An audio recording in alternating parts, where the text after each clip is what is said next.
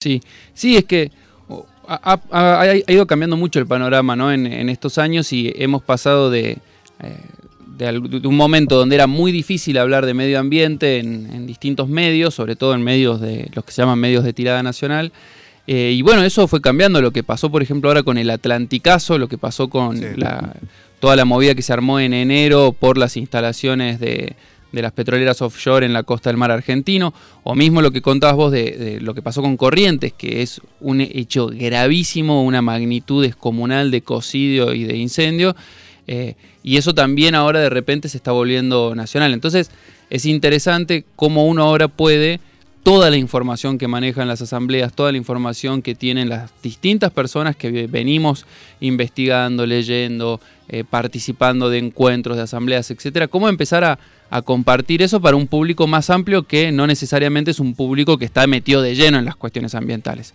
Que ese es un, gran desafío de, esta época, ¿no? Cómo hacer que, se vuelva mm, no solo masivo el momento de el momento de bronca o el momento de preocupación, porque viste, pasa eso, de repente se incendia todo y todos nos preocupamos, todos compartimos fotos, pero ¿qué hacemos con la información después de eso? ¿Cómo seguimos pensando y reflexionando después del, hecho así que, nos conmociona? Bueno, y un poco las notas, eh, entonces, tratan de pensar eso, tratan de pensar un poco más en el largo plazo, eh, bueno, cómo estamos viendo la proyección de, de los emprendimientos extractivos en Catamarca y bueno, y cómo eso creemos que va a afectar al futuro. Está perfecto eso y también hacer mención, vuelvo un poco a, lo que tiene que ver justamente con la información, el periodismo que venís llevando adelante también, porque, bueno, entre tanta vorágine también informativa, podemos decir, entre las fake news, que también es muy común encontrarse con eso, ¿no? Y particularmente con el lobby empresarial, ¿no? Que, es, fuerte en, el territorio y que también a nivel nacional no solo em, empresarial por parte, bueno, no solo lobby que hay por parte hacia las empresas, sino estatal hacia las empresas también. Entonces, en esta información avasallante, podemos decir de alguna forma, poder encontrar esos puntos para poder traer este tipo de notas, para poder hablar justamente con gente que está en los territorios, me parece que es sumamente importante, ¿no? Y descalificar en este caso lo que tiene que ver, vamos, no sé si descalificar o dar una vuelta de rosca, comprender de otra forma, lo que tiene que ver con la minería sustentable, un concepto de minería sustentable que me parece que también está como ahí como... Sí, polémico. Polémico, ¿no? bueno, es que por eso ah, yo recién decía que vuelvo a, ver este librito y me vuelvo a sorprender porque hay, hay, información que es tan clara y tan contundente en algunos puntos. Uno es este, por ejemplo, ¿no? las empresas tienen hoy un, discurso muy aceitado de lo que ellos creen que es la minería sustentable como posibilidad, ¿no? Eh, entonces, para ellos se puede eh, explotar, porque además ese es, no es una palabra nuestra, es la palabra que ellos dicen, ellos hacen explotación de lugares. Entonces, eh, para las empresas mineras se pueden explotar cerros, se pueden explotar salares, y a su vez eso se puede hacer de manera sustentable, de manera controlada, de manera que cuida el medio ambiente. Lo cual ya de por sí uno lo escucha y medio que te choca un poco, hay como una contradicción ahí, pero es interesante meterse en, lo puntual de eso. Y por ejemplo, este, este libro, una de las cosas que, que estoy viendo acá con vos, es un mapa de lo que son los sitios Ramsar. Los sitios Ramsar, eh, Ramsar es un convenio internacional de un montón de países que viene desde la década del 70, Argentina lo suscribió en 1992, y es un convenio que dice, bueno, miren, hay determinados lugares que por la biodiversidad que tienen, por la importancia que tienen para el ecosistema, para que en el futuro se sostenga, etcétera, los tenemos que proteger. Lo mismo que se hace en un montón de áreas, ¿no? Como dice, bueno, esto va a ser patrimonio de la humanidad, necesitamos conservarlo. Bueno, los sitios Ramsar son sitios así. Y por ejemplo, LIEX, que es esta, esta empresa, esta transnacional enorme, ahora comprada por capitales chinos, parecería decir, que viene a explotar litio, está explotando sobre un sitio Ramsar. Y eso es, e, e, ese dato tendría que, ya tendría que estar en la tapa de todos los diarios, ¿no? ¿Viste cuando vos te imaginas así el mundo que decís, un mundo respetuoso con el ambiente, un mundo preocupado, un gobierno que realmente se hiciera cargo de sus palabras? Esto tendría que ser tapa de todos los diarios. ¿Cómo podemos permitir que una empresa explote un sitio de protección a futuro que toda la, humanidad en este convenio considera que por su biodiversidad y por un montón de características naturales y biológicas, etcétera, hay que cuidarlo. Entonces, bueno, claro, ah, es como, es como uno, viste, se agarra de los pelos y dice, dale, me estás cargando, vas a explotar ese sitio. Sí, de hecho sí, no les importa que haya ahí un sitio de protección ambiental. Entonces, desde esos datos que nosotros ahí deberíamos decir, bueno, pará, nadie va a decir nada acá, nadie le va a poner un stop, Pero bueno, entonces un poco es pensar cómo, por qué las empresas pueden hacer eso. O incluso mm, tratar de hacer algo que es algo así como eh, tratar de comprender desde su punto de vista, ¿no? Porque por ahí el punto de vista del ambientalista a veces uno, uno cree que, es muy claro y dice, che, pero esto se tendría que dar cuenta todo el mundo. Y no, entonces empezar a meterse adentro de los propios discursos de las empresas. ¿Qué es lo que las empresas quieren decir cuando hablan de sustentabilidad? ¿sí? Perfecto. Me parece que está bueno ese punto. Primero, eh, bueno, reconocer que este convenio del Ramsar es, eh, fue establecido por la UNESCO en el 71, lo cual, bueno, da como una cuestión eso también internacional, que también parecería que si no es una reserva o no es algo, es eh, como que igual se puede afectar, no, claramente está reconocido, tiene una garantía internacional que no se puede tocar directamente. Pero ese reconocimiento, me parece, como vos decís, de, de quienes habitan el territorio, se va puntuando en decir, bueno, no garantizamos, no hay garantía social de que esto se pueda eh, explotar. Pero vemos que eso no pasa eh, a nivel, digo, por las notas que venimos realizando, ¿no? dando cuenta también eh, cada domingo con respecto a lo que vive la gente de diferentes territorios de la provincia, hablan de que no hay garantía social para llevar adelante una explotación ahí. Eso por un lado, ¿no? Me parece porque rescato también algunas partes acá de, la nota que vos también realizaste, en, bueno, esta, nota publicada en página 12, que se llama ¿Qué significa, qué significa eh, minería sustentable para una empresa? O minería sustentable, vamos a, a, hablar un poco de eso, pero estos conceptos que, la, que esta minería sustentable utiliza para, llevar adelante, me gusta lo del lenguaje, ¿no? Como cómo eh, utiliza, una, crea un lenguaje a nivel mundial para imponerse en los pueblos, ¿no? O en los territorios. Igualdad, igualdad es uno, ¿no? O equidad. Equidad. Equidad es uno. Después que no hay eh, daño ambiental es otro. Que, hay, que, que ellos pueden garantizar la protección de ciertos espacios. Bien. Porque eso tiene que ver con una, con una, concepción de la naturaleza que nosotros hoy tratamos de, discutir mucho, eh, más allá de, digamos, del ambientalismo, que es, ya no podemos ver más el mundo fragmentado en pedacitos de naturaleza, ¿no? Esto, esto está pasando en todos lados, o sea, si hay un incendio en el Amazonas, eso afecta a la sequía en corrientes. Si se derriten los cascos polares, se inunda del otro lado del mundo una isla. Entonces, eso es lo que tenemos que tratar de entender. Y las empresas traicionan mucho ese principio de globalidad de la naturaleza, ese principio de relacionalidad, el hecho de que si nosotros desmontamos acá arriba, abajo hay una luz, ¿no? E, e, eso que estamos viviendo hoy que es tan claro. Entonces las empresas juegan un poco con esto, con decir, no, mira, de, de, este triángulo yo voy a explotar toda la mitad, pero la otra mitad te la protejo, quédate tranquilo. Y lo que nosotros ahí empezamos a, pensar es que no se puede proteger una mitad y explotar la otra, porque están relacionadas. Eso es lo que pasa con las cuencas de agua, eso es lo que pasa con los ecosistemas que se retroalimentan, eso es lo, que básicamente se conoce como el, el, delgadísimo equilibrio de la naturaleza. Vos no puedes afectar una parte y proteger la otra. Sin embargo, las empresas ponen muchísima plata, pero muchísima, en programas de protección ambiental, ¿no? Y bueno, y, a veces uno, eh, si uno lo piensa desde la perspectiva de, las comunidades y de la gente que está en los territorios, y vos ves que la empresa eh, ya está destruyendo y ya está explotando, y vos y te dicen, no, pero bueno, esto lo vamos a, cuidar, y vos decís, y bueno, y sí, dale, eh, lo, lo, cuidemos, porque terminás cediendo ante, ante la desesperación, la urgencia. Pero hay que entender que incluso eso es, es mm, lo puedo proteger 10 años. Pero los próximos 10, cuando la empresa ya se vaya y demás, no va a tener recursos naturales propios ese lugar para seguir floreciendo. ¿no? Esta idea de que en Antofagasta está... Eh, bueno, ahora salieron dos documentales eh, que están muy interesantes, después podemos compartir el link a, través del Instagram, em, que muestran lo que fue la Vega del Trapiche, ¿no? esta foto tan impactante que nosotros conseguimos en 2019 de los 11 kilómetros de Vega muerta en Antofagasta la Sierra.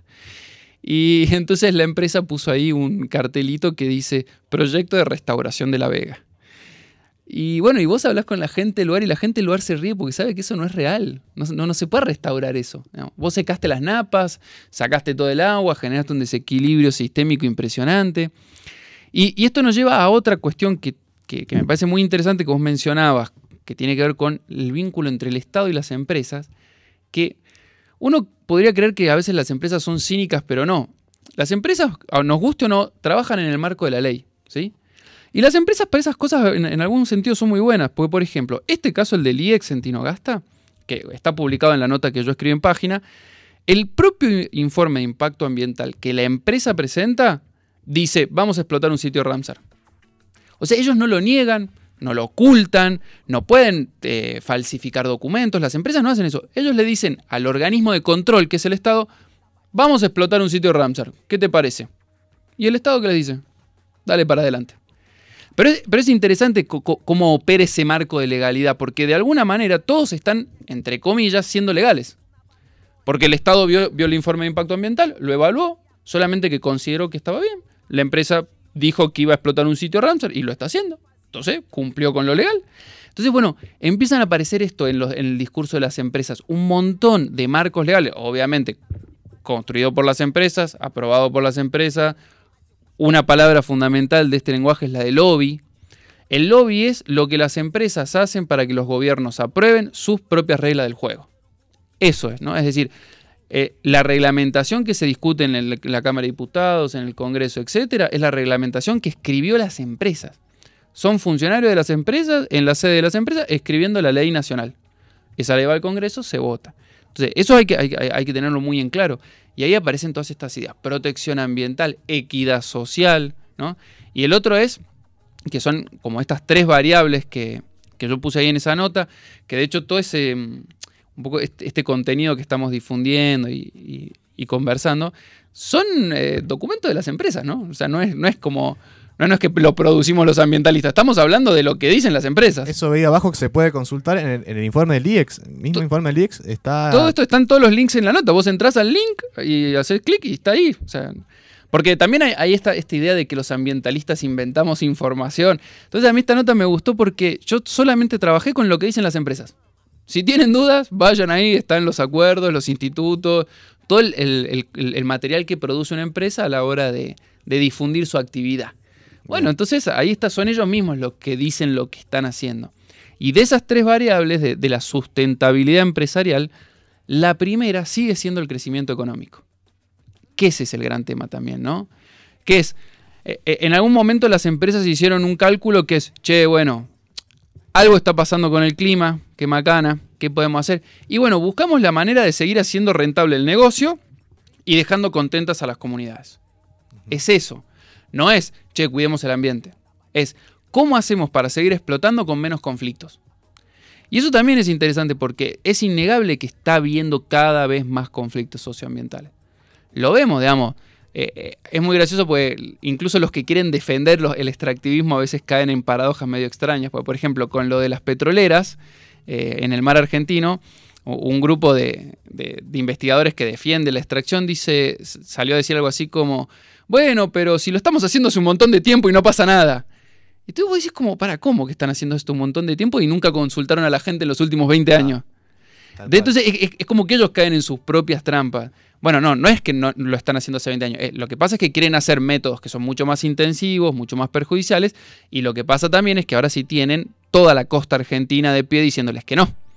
Entonces, cuanto más eh, conflicto social hay, las empresas más tienen que mejorar su discurso para poder realmente comprar voluntades, hacer lobby y seguir avanzando. En un contexto justamente que se ve justamente derrames en, bueno, en, Ecuador, en Perú, en otros...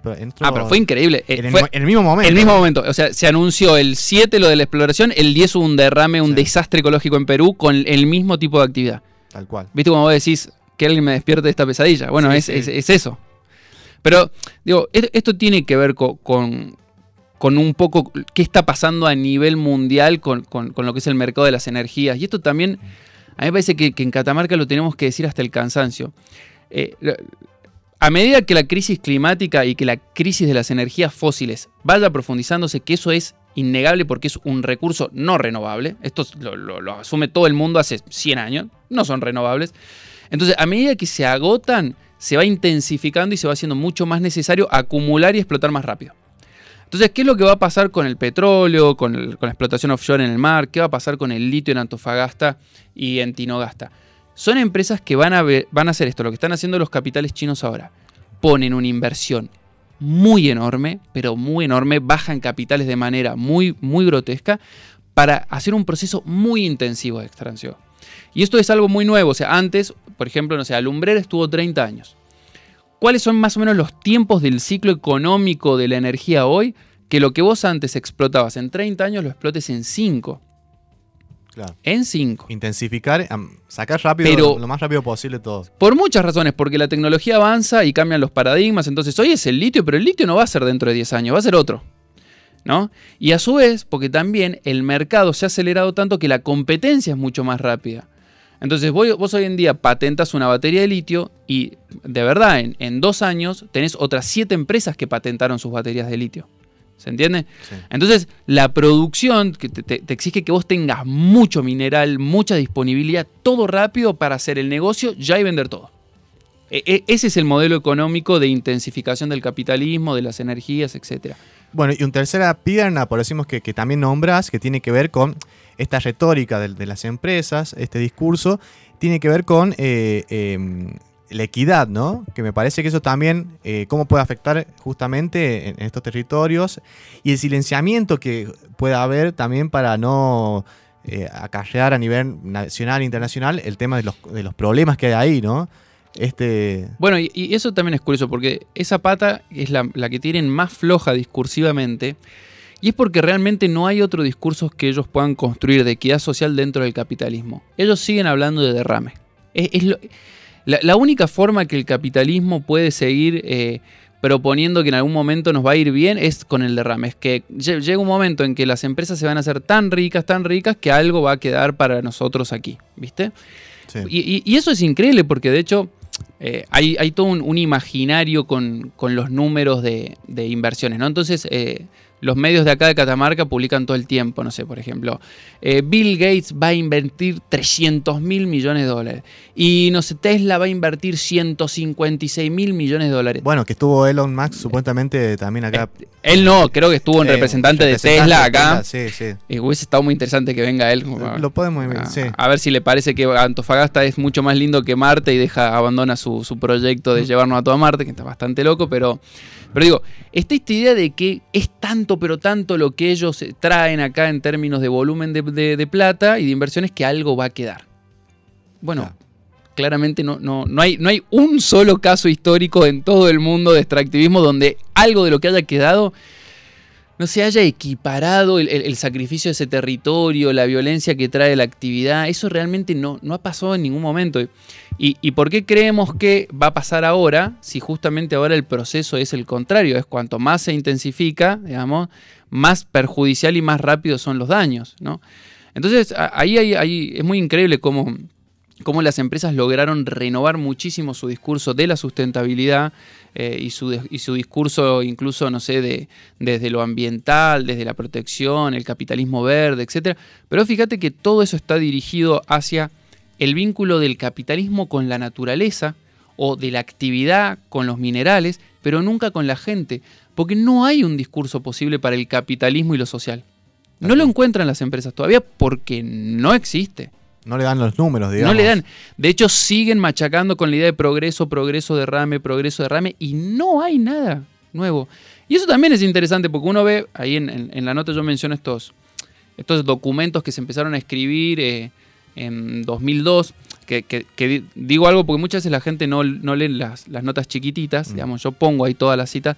La mayor parte de las cosas que yo fui comentando ahí son parte de una investigación de una investigadora argentina que se llama Mirta Antonelli, que es muy genia, pero muy genia, una mujer que viene trabajando en esto hace por lo menos 40 años, cuando nadie decía nada de estas cosas, ella ya estaba investigando, entonces sus libros son una referencia realmente. Y también pensar esto, que pareciera ser que el capitalismo verde, que la minería sustentable, todo esto apareció antes de ayer. Y en realidad las empresas están pensando esto hace 15 años porque obviamente como eso es, un negocio, hacen proyecciones de negocio. Y están todo el tiempo pensando en el futuro de sus negocios y de sus inversiones. Entonces ya la vieron venir de alguna manera y están ahí trabajando.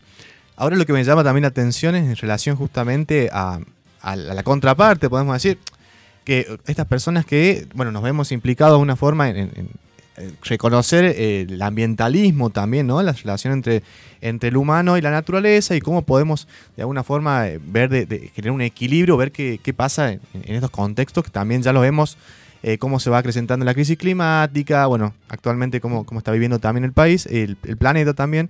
Eh, pero cómo en esto que cómo va reforzando o, mutando los discursos también de estas empresas, se va corriendo o, eh, estupidizando, digo, tratando de estúpidos a, las personas que están hablando de, no ven lo que está pasando eh, en el ambiente, o sea, cómo eh, corren el margen de alguna forma a, los ambientalistas, a las ambientalistas, tratándolos de, bobos, ¿no? De alguna sí, forma. Bueno, es que, digamos, ellos se van a defender con, con, todo lo que tienen. A mí ese, me parece que estás mencionando ese editorial que hizo José Nathanson, que es un periodista muy reconocido porque él es el director de, del Le Monde Diplomatique de Argentina, y él hizo esa columna que se llamaba El ambientalismo bobo, y que traen esta falsa idea de que los ambientalistas estamos en contra del progreso porque no puede haber transición energética sin, por ejemplo, extracción de litio.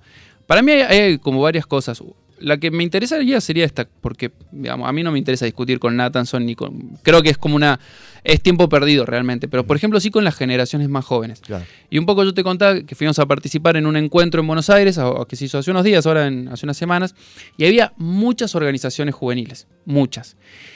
Y yo te, digo con, una mano en el corazón, pensando, tratando de pensar siempre lo mejor de las otras personas con las que uno comparte espacios yo no creo que haya ni cinismo ni desinformación, pero sí hay, una, distancia geográfica que se convierte en ingenuidad.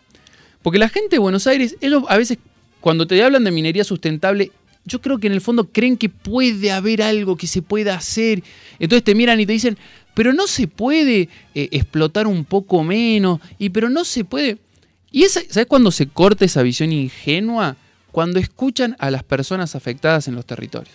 En este encuentro había, no sé, no, no te exagero, unas 15 organizaciones eh, juveniles, desde Jóvenes por el Clima, eh, no sé, Cohouse, eh, Greenwatching, no sé, Amnistía Internacional, había un montón de organizaciones y había personas que habían venido desde las comunidades indígenas de Salta, de Jujuy, de Catamarca, personas que están directamente afectados por el extractivismo del litio.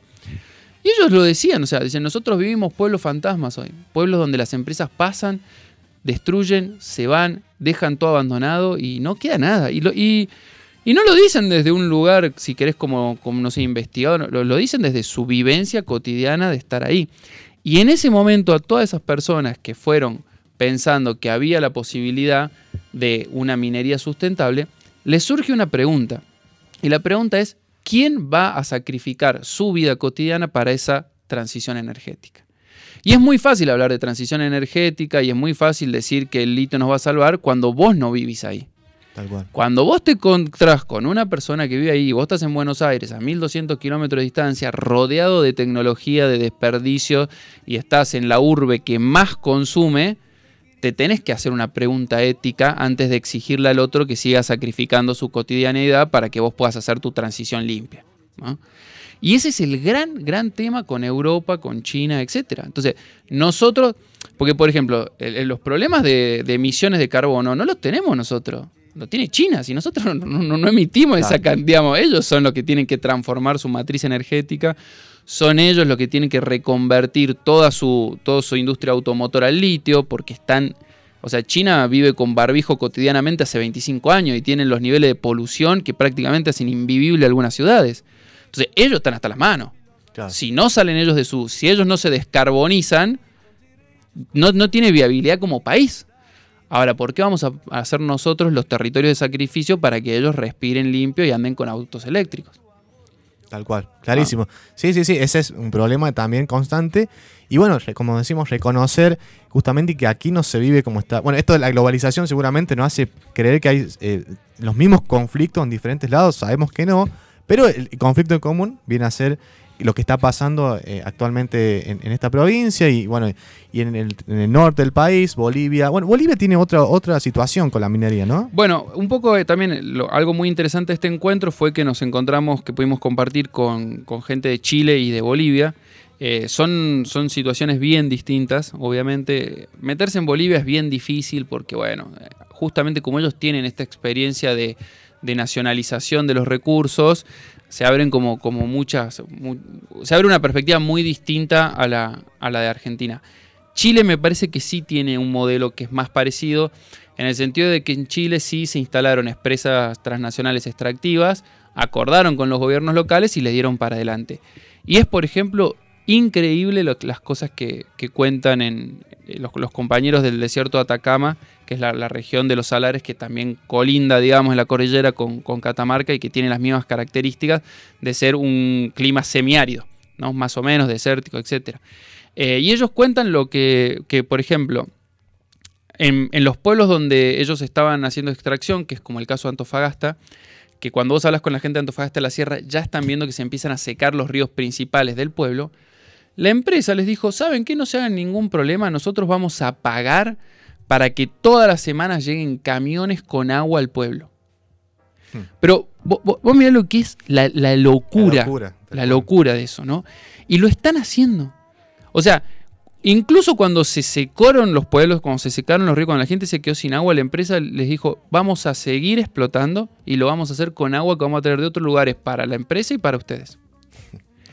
Pero, no, yo, realmente, cuando uno escucha eso, cuando te lo cuenta la gente de ahí, que, vivió eso, porque vinieron compañeros y compañeras de Chile que, viven en esos pueblos, vos ahí, ahí es cuando te das cuenta que justamente todas estas ideas de sustentabilidad son irreales. Las empresas van a explotar todo lo que puedan hasta el último segundo.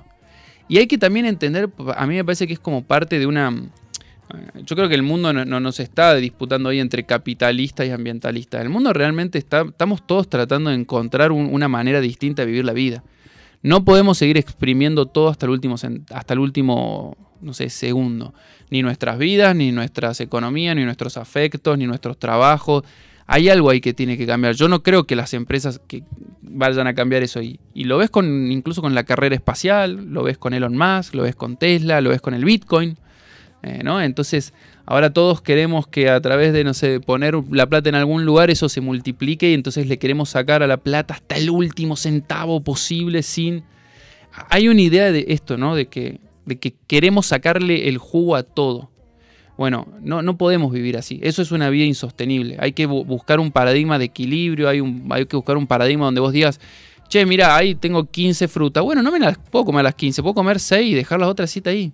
No pasa nada si, se quedan ahí, digamos. Como eso, bueno. y, por qué es importante entender esto? Porque las empresas juegan mucho con esto de que, eh, de que se, van a, se van a ir antes de generar un daño. Sí, y es también esta idea también de, progresismo selectivo, ¿no? Pensar que también estamos eh, llevando eh, buscar garantizar derechos humanos, pensando siempre eh, eso constantemente. Bueno, el Estado particularmente promociona esos sentidos, pero sabemos que la naturaleza eh, y el contexto en el cual vivimos es parte de una garantía también poder eh, reconocer un ambiente sano, saludable, y que eso claramente hay un vacío fuerte y que todavía se nota y se percibe fuertemente y que se está avalando entrar por ahí cada vez más, ¿no? Sí, cada vez más. Es, que es eso, por ejemplo, el, caso de Bolivia tiene la particularidad. Bolivia y Ecuador tienen dos constituciones que reconocen derechos de la naturaleza. Son únicas en el mundo, es muy interesante ese proceso. Y así todo, eh, Bolivia avanzó sobre, sobre una nacionalización capitalista. Digo, la concepción en términos de tiempo fue la misma. Están urgidos por explotar. Y, yo creo que lo, que lo que nos están diciendo muchos científicos, bueno, ahora se publicaron los últimos, eh, las últimas dos partes del, international, del, informe mm. internacional del Comité para el Cambio Climático de la ONU, ¿no? el famoso IPPC. Bueno, y dice, dice dos cosas. Primero que obviamente la meta del 1.5 de temperatura que no teníamos que subir, ya la perdimos, ya lo subimos, o sea, hay, hay un daño irreversible ahí. Pero lo otro que dice es que incluso, no sé, los acuerdos que se firmaron en la cumbre de París, en las cumbres de cambio climático, ninguno habla de esta idea que es el decrecimiento. La idea de, che, frenemos un poco la máquina, paremos un cachito aunque sea. De hecho, es todo lo contrario. La gente dice, no, tenemos, se viene la crisis, hay que hacer una transición urgente de cambio climático, entonces explotemos más. Y es vos decís, bueno, dale, pero sí, como querer curarse con la misma enfermedad, ¿no? Bueno, eso es lo que hay que entender. Entonces, es, es como mm, está mal enfocada la discusión sobre si va a ser nacional o no, si va si la va a explotar Catamarca. Otra que acá se usa que parece ser que todo pasa por si los trabajadores de la mina son de Catamarca o de Salta. Sí, tal cual. Yo entiendo, entiendo que no, no, no, no, me parece menor no atender a las necesidades de trabajo de cada localidad. Eh, es re importante eso. Pero hay algo de fondo mucho más drástico que eso, que es que en el fondo, sean de Catamarca o de Salta, el daño irreversible que va a generar el IEX no lo vas a compensar con los 10 años de buen sueldo que le dejes a 140 personas en Tinogasta. Realmente. Y bueno, es un desafío empezar a tener esa visión de futuro que nuestros padres no la tuvieron, nuestros abuelos no la tuvieron, y las generaciones jóvenes están debatiendo entre un negacionismo brutal sobre el cambio climático. Nuestros gobiernos son plenamente negacionistas. Eh, no, no hay ninguna otra manera de describirlo. Y también una juventud muy incrédula, que cuesta creer esto. A mí me cuesta, yo lo digo, me escucho a mí mismo y digo, che, para, ¿será así como lo estoy diciendo? Qué macana. ¿Viste? Como que te pasa eso. Pero también no caer en esa desesperación, entender que parte importante es asumir esos datos que tenemos ahí. Están estos datos. Y eso no significa que no podamos hacer nada, todo lo contrario, significa que tenemos un montón de cosas por hacer, pero por el buen camino, ¿no?